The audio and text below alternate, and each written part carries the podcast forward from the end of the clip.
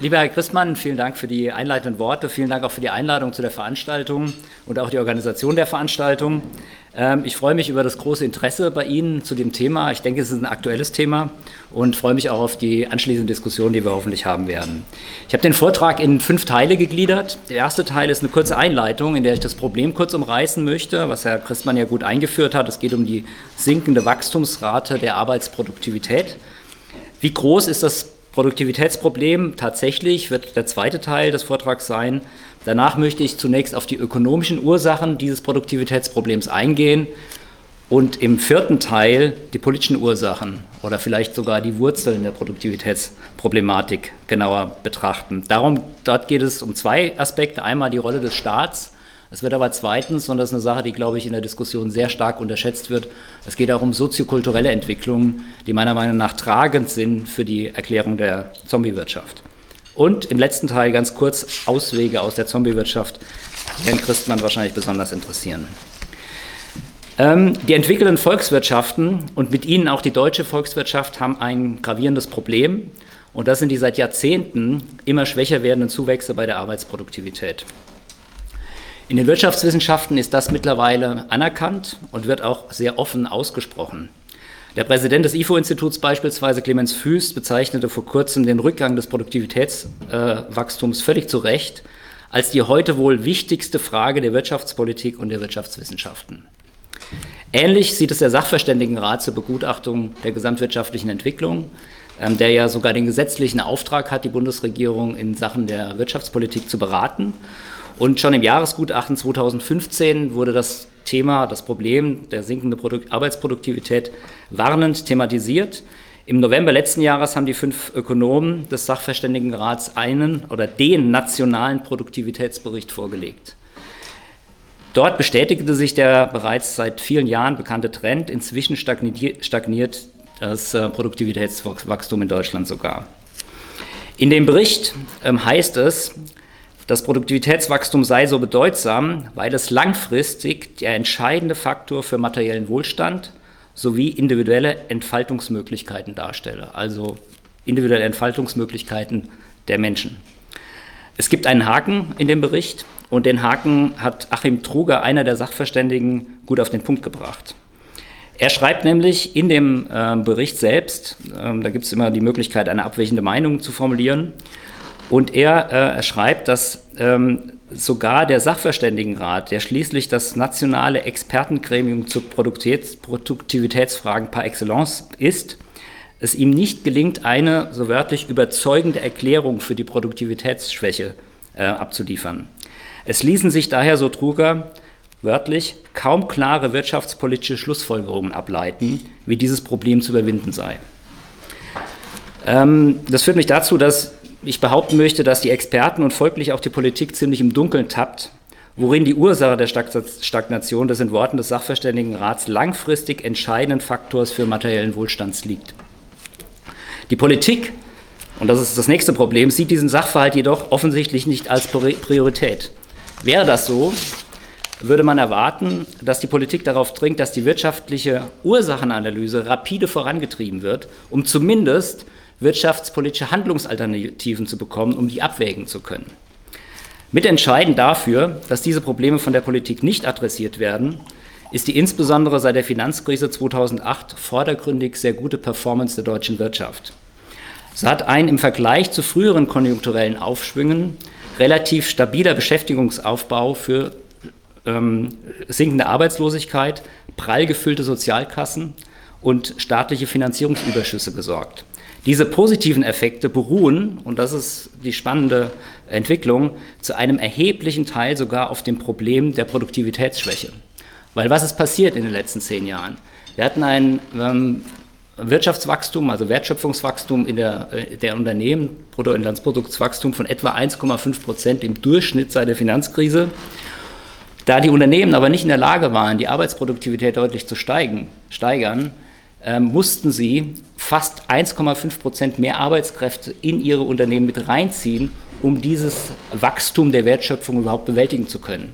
Die Folge war das Jobwunder, was viele als besonders tolle Sache äh, gesehen haben, aber auch der Staat als besonders positive Sache gesehen hat und auch die Politik.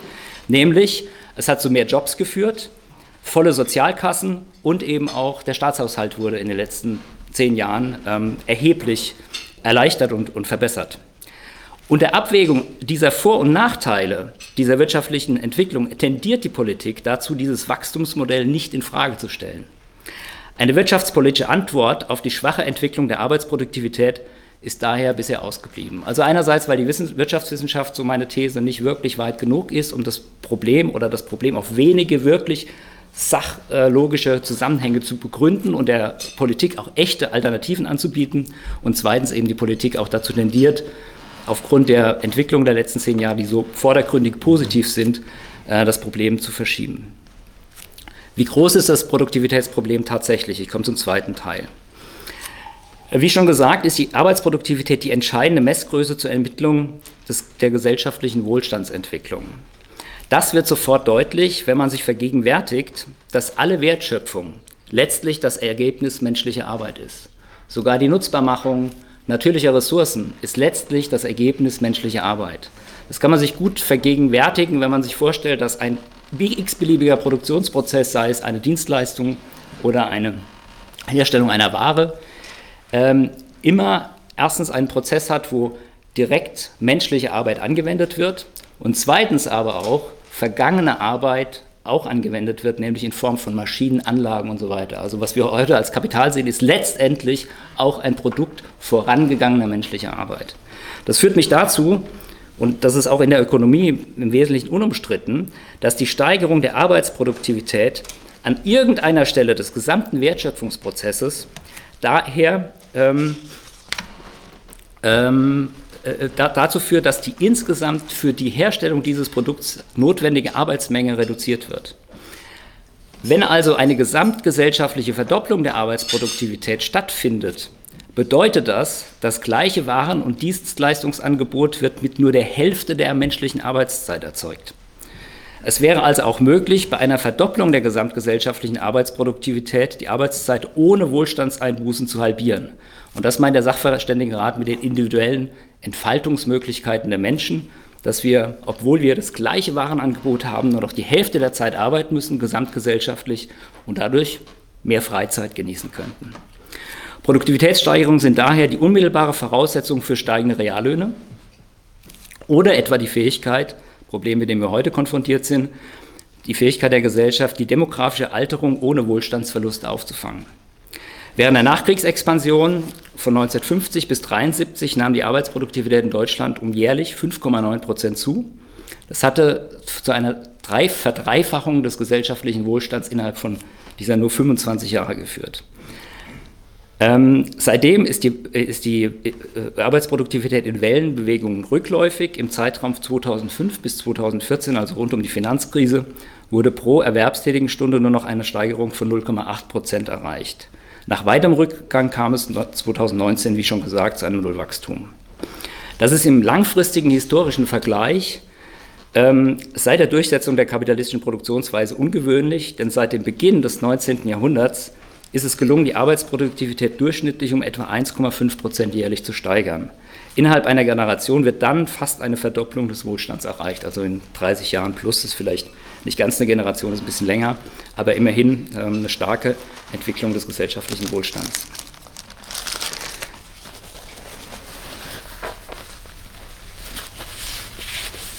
Was sind die ökonomischen Ursachen dieser Produktivitätsschwäche? In den letzten Jahren und Jahrzehnten wurde eine Vielzahl verschiedener ökonomischer Ansätze entwickelt, die zumindest Teilerklärungen der Produktivitätsschwäche liefern. Ein gravierendes Problem besteht allerdings darin, dass die Wissenschaft sich nicht einig ist, was die dominierenden Ursachen sind. Die Folge ist ein Blumenstrauß an Erklärungsversuchen, aber kein überzeugender Ansatz zur Überwindung der Problematik. Das zeigt sich deutlich im bereits erwähnten Produktivitätsbericht des Sachverständigenrats, der viele dieser Erklärungsversuche gleichberechtigt nebeneinander stellt und dann nicht zu einer klaren Politikempfehlung kommen kann. Stattdessen werden wirtschaftspolitische Maßnahmen nach dem Gießkannenprinzip vorgeschlagen. Nach dem Motto von allem etwas, dann kann nichts falsch sein. Die im historischen Vergleich extrem schwache Entwicklung der Arbeitsproduktivität wird allgemein als widersinnig betrachtet, auch in diesem Bericht der Sachverständigen.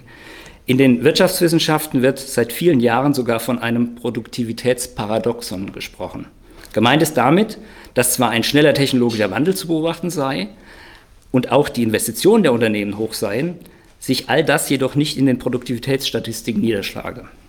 Typisch für die allgemeine Wahrnehmung eines sich vermeintlich sogar beschleunigenden technologischen Wandels ist dann die Begründung der nationalen Industriestrategie von Bundeswirtschaftsminister Peter Altmaier. Ich möchte ihn kurz zitieren, weil ich denke, das exemplifiziert im Grunde, dass die Idee, dass wir in einem dramatischen, beschleunigten Wandel äh, uns momentan bewegen und das im Grunde kaum erklärbar ist. Was, was sagt Herr Altmaier in dem Entwurf? Also der Entwurf, ich habe jetzt zitiere nicht ähm, die letztendliche äh, Industriestrategie, die er äh, herausgegeben hat, sondern seinen ursprünglichen Entwurf, weil dort in etwas klarerer Form meiner Meinung nach die Grundidee äh, seiner Denke auch zum Ausdruck kommt. In seinem Entwurf behauptet er, dass sich der Weltmarkt ausgelöst durch die Beschleunigung von Globalisierung und Innovation in einem Prozess rasanter und tiefgreifender Veränderung befinde. Das Innovationstempo habe sich im Vergleich zu früheren Zeiträumen heutzutage enorm beschleunigt. Dieses Innovationstempo werde durch die digitale Revolution und deren Verbindung mit traditioneller Forschung und Umsetzung noch einmal drastisch zunehmen. Also wir leben in einer Welt der galaktischen Umwälzungen, so die Vorstellung. Viele kritische Stimmen weisen jedoch darauf hin, dass der technologische Wandel längst nicht so dynamisch ist, wie wir ihn wahrnehmen. Der deutschstämmige PayPal-Gründer und Techno-Optimist Peter Thiel bewertet die in den letzten Jahrzehnten erreichte technologische Entwicklung sogar als historisch schwach.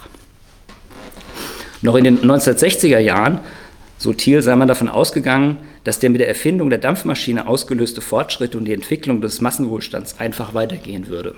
Und jetzt zitiere ich Thiel kurz. Damals erwartete man das Heraufkommen der Vier-Tage-Woche, kostenlose Energie- und Mondreisen. Das blieb jedoch aus. Die Smartphones, die uns daran hindern, unsere Umgebung wahrzunehmen, lenken uns auch von der Tatsache ab, dass diese Umgebung sonderbar alt ist. Seit Mitte des 20. Jahrhunderts haben nur Computer und Kommunikation nennenswerte Fortschritte gemacht. Und selbst hier, wenn man sich die Informationstechnologie anguckt, ist es so, dass in den letzten 50 Jahren nur in den USA ein wirklich statistisch markanter Effekt, so die wirtschaftswissenschaftlichen Untersuchungen, markanter Effekt Ende der 1990er und Anfang der 2000er Jahre zu sehen war, wo wirklich erkennbar Informationstechnologie einen, einen Produktivitätsfortschritt, einen markanten Produktivitätsfortschritt äh, geleistet haben. Ansonsten ist das nicht zu erkennen. Das soll nicht, ich möchte damit nicht behaupten, dass technologische Innovationen nicht mehr stattfinden. Ich glaube, es gibt wahnsinnig viele Ideen. Es gibt auch Unternehmen, die technologische Innovationen erreichen. Aber technologische Innovationen finden zwar noch statt, sind jedoch auf hoch, wenige hochprofitable Vorreiterunternehmen beschränkt, die in der Lage sind, die damit verbundenen Risiken und Kosten zu stemmen. Das Problem ist, dass die Diffusion dieser Technologien, die diese Unternehmen anwenden oder vielleicht sogar entwickelt haben, nicht wirklich vorankommt, weil die große Masse der Unternehmen in der Wirtschaft die Profitabilität nicht aufweist und dieser Techno-Avantgarde zu folgen. So bleiben viele technologische Durchbrüche Insellösungen, da sie nicht von, der ganzen Wirtschafts-, von ganzen Wirtschaftsbereichen vorangetrieben und weiterentwickelt werden können. Die tiefere Ursache für diese kaum stattfindende Diffusion neuer Technologien, die in der Forschung thematisiert wird und übrigens auch der Bundesverband der deutschen Industrie sieht, liegt in einer niedrigen Profitabilität der Unternehmen. Es gibt zu wenige Unternehmen, die so hoch profitabel sind, dass sie einen signifikanten Teil ihres bestehenden Kapitalstocks oder wenn Anlagen oder Maschinen sogar bereits abgeschrieben sind, durch neue Investitionen vollständig erneuern können, um neue Technologien einzuführen oder völlig neue Produkte herzustellen. Man muss sich vergegenwärtigen, was für die Unternehmen, die technologische Innovationen einführen, ähm, zur Disposition steht.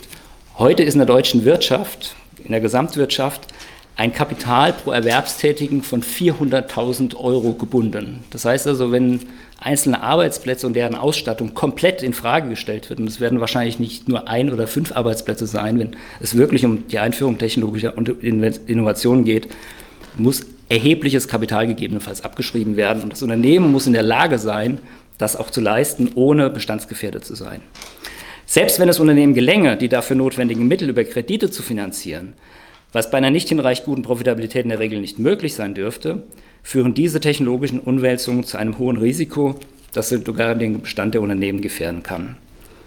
Innovationen jeder Art müssen sich erst noch im Markt durchsetzen. Die niedrige Profitabilität hemmt die Fähigkeit, neue Technologien im großen Stil einzuführen, da die große Masse der Unternehmen nicht über die dafür notwendigen Mittel verfügt und sie nicht mobilisieren kann. Die Investitionen bleiben schwach. Das ist auch in Deutschland sehr deutlich mit Blick auf die Gesamtinvestitionen und noch deutlicher im Hinblick auf, Entschuldigung, noch deutlicher im Hinblick auf die, ähm, auf die Sachinvestitionen.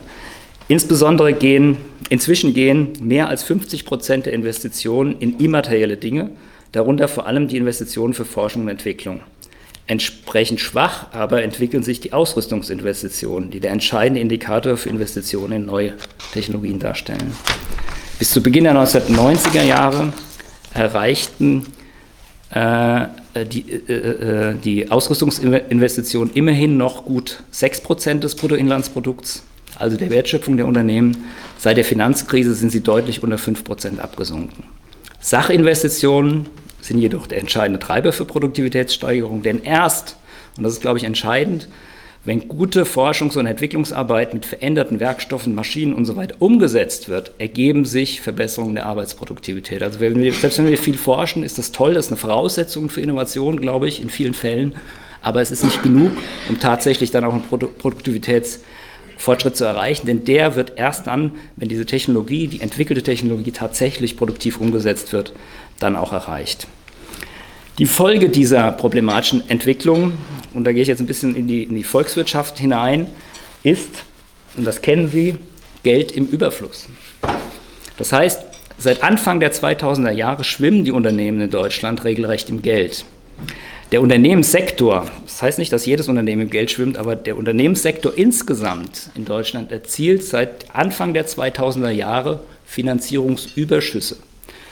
Das heißt also, der Unternehmenssektor netto stellt Kapital anderen Sektoren, wie zum Beispiel den Staaten, zur Verfügung, damit die irgendetwas damit anfangen. Und das ist eine völlige Umdrehung der Verhältnisse seit der marktwirtschaftlichen Entwicklung, dass der Unternehmenssektor netto Geld abgibt, anstatt Geld zu absorbieren um neue Investitionen, neue Technologien und so weiter und so fort voranzutreiben. Ähm, hierin besteht ein großes Problem der Zentral Zentralbankpolitik seit der Finanzkrise 2008, aber auch schon der davorliegenden Jahrzehnte. Die heute niedrigen Zinsen haben ihre Ursache in einer niedrigeren Rentabilität der Unternehmen und der Versuch, die Zinsen noch weiter zu drücken, führt kaum dazu, dass die Unternehmen dieses billige Geld für verstärkte Investitionen nutzen. Sie haben ohnehin zu viel davon und versuchen es händeringend an die Aktionäre loszuwerden. Das wiederum suggeriert hohe Renditen und rechtfertigt in der Folge sogar hohe Aktienkurse.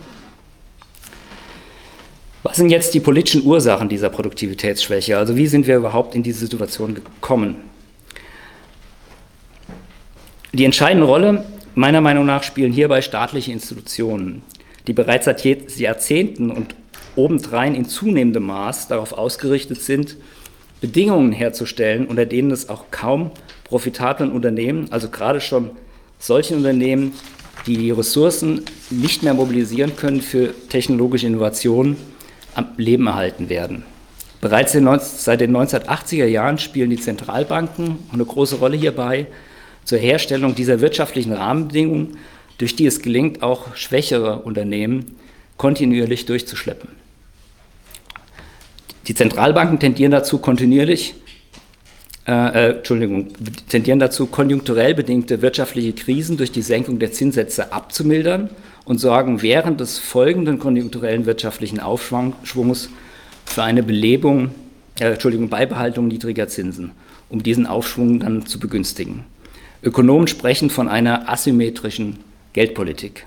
Das hat dazu geführt, dass die Zinsen der Zentralbanken auf ein immer niedrigeres Niveau und sogar vor zehn Jahren noch undenkbar Minuszinsen abgesenkt wurden.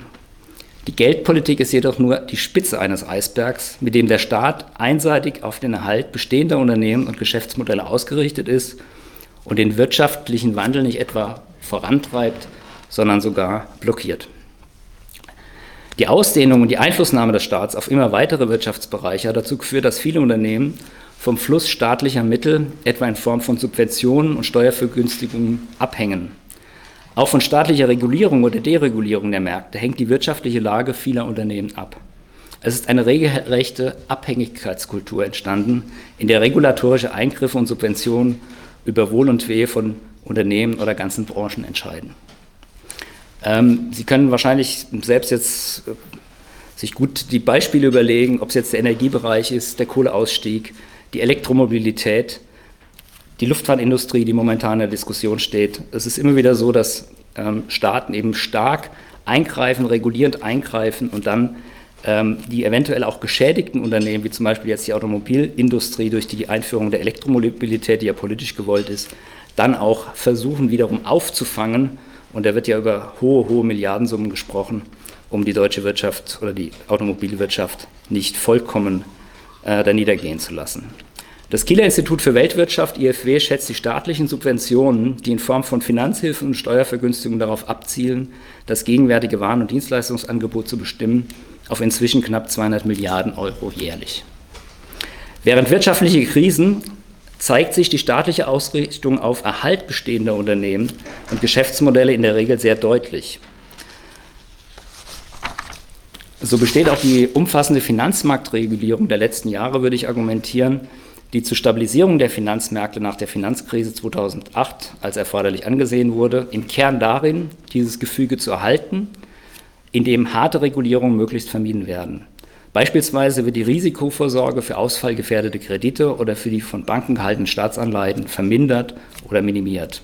So lassen sich zwar Bankenpleiten vereiteln, das Gesamtsystem leidet jedoch an Überkapazitäten und die Gesamtprofitabilität wird geschwächt. Gleiches gilt aber auch für die nicht finanzielle Wirtschaft. Hier hält die EZB mit ihrer Niedrigzinspolitik Zombieunternehmen am Leben, die unter anderen wirtschaftlichen Rahmenbedingungen längst hätten aufgeben müssen.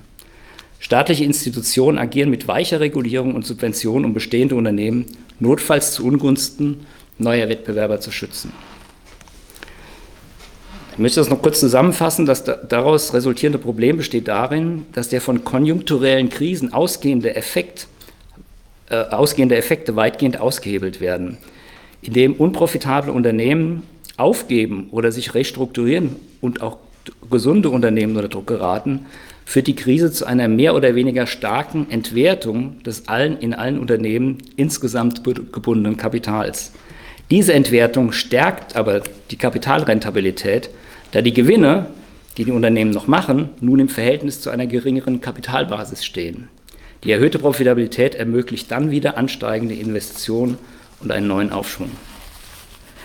Es ist aber entgegen dieser Logik ein Teufelskreis entstanden, der in eine andere Richtung führt, nämlich indem eine immer schwächere wirtschaftliche Entwicklung zu einer umso bereitwilligeren Bewahrung und Rettung bestehender Unternehmen führt und diese, deren Geschäftsmodelle zu Lasten disruptiver Neuerungen aufrechterhält.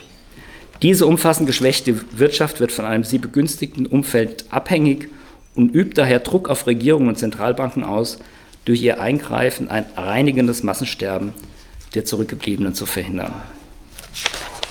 Ähm, ich möchte Sie bitten, noch fünf Minuten mit mir zu bleiben. Ähm, ich möchte jetzt im Grunde abschließend ähm, oder fast abschließend noch mal ein bisschen auf die soziokulturellen Ursachen für diese Staatsorientierung eingehen, weil ich denke, das ist eine Sache, die wir nicht unterschätzen sollten und die vielleicht auch in der Diskussion nochmal aufgegriffen werden könnte. Diese auf die Vermeidung von Krisen wie auch disruptive Innovation ausgerichtete Stabilitätsorientierung staatlicher Institutionen wird von soziokulturellen Trends unterfüttert. Veränderung wird heute kaum noch als Chance, sondern in erster Linie als riskant oder sogar als Bedrohung betrachtet. Das Credo der heute vorherrschenden kulturpessimistischen Perspektive ist es, lieber Risiken und Veränderungen zu meiden, als darauf zu vertrauen, dass die Menschheit dazulernt und Fähigkeiten erwirbt, auch unerwartete Entwicklungen zu beherrschen. Diese antihumanistische Perspektive liefert die ideologische Grundlage für die ausgeprägte Stabilitätsorientierung staatlicher Institutionen. Dieses tief verwurzelte Gefühl der Überforderung resultiert nicht aus objektiven Veränderungen unserer sozialen Umwelt, Vielmehr wird die menschliche Fähigkeit, mit Veränderungen umzugehen, gesellschaftlich unterschätzt. Die heutige Grundannahme lautet, dass wir technologische Entwicklungen kaum noch verträglich gestalten können. Neuerungen, die oft mit tiefen Eingriffen in die Natur und das gewachsene soziale Gefüge verbunden sind, werden tiefe Vorbehalte entgegengebracht. Heute überwiegt ein Menschenbild, das auf Vermeidung, Selbstbegrenzung und Risikoscheu basiert. Der Mensch erscheint sogar in erster Linie als mögliche Gefahr für sich selbst, für andere und den ganzen Planeten. Zweifelt man aber an dem menschlichen Potenzial, die gesellschaftliche Entwicklung kreativ und positiv gestalten zu können, wird die Marktwirtschaft mit den von ihr ausgehenden Krisen und den von ihr ähm, resultierenden disruptiven Innovationen und deren Instabilitäten als rasant und sogar besonders bedrohlich wahrgenommen. Diese subjektive Wahrnehmung führt zu einer Einfärbung der objektiven Veränderungen unserer sozialen Umwelt. Obwohl technologischer Wandel, ich hatte es vorhin ausgeführt, und die von ihm ausgehenden soziale Transformation der Gesellschaft kaum stattfindet, was sich an der ausbleibenden Produktivitätsentwicklung auch zeigt, glauben wir, dass sich der Wandel sogar beschleunigt.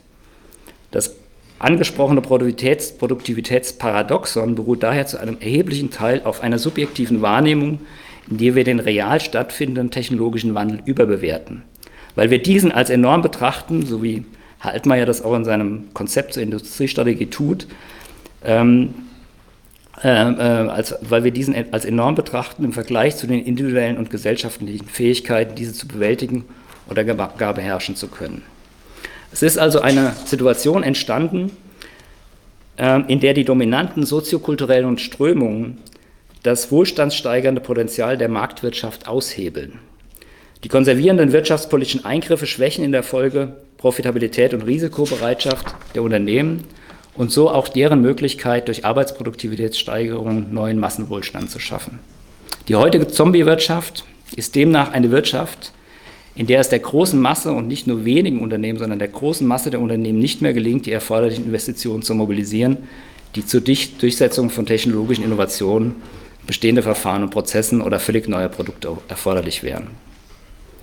Jetzt komme ich zum Abschluss. Die Frage, was sind Auswege aus der Zombie-Wirtschaft? Ich möchte drei potenzielle Kreise, verschiedene Ebenen anbieten, auf denen ähm, durchaus meiner Meinung nach was zu tun wäre.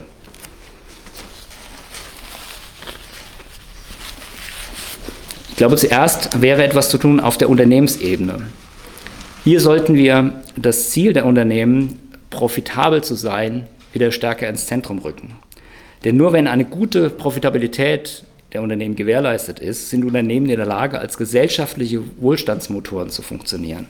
Denn es gelingt durch massive, denen kann es gelingen, durch massive Investitionen und Produktivitätssteigerung den Massenwohlstand zu entwickeln.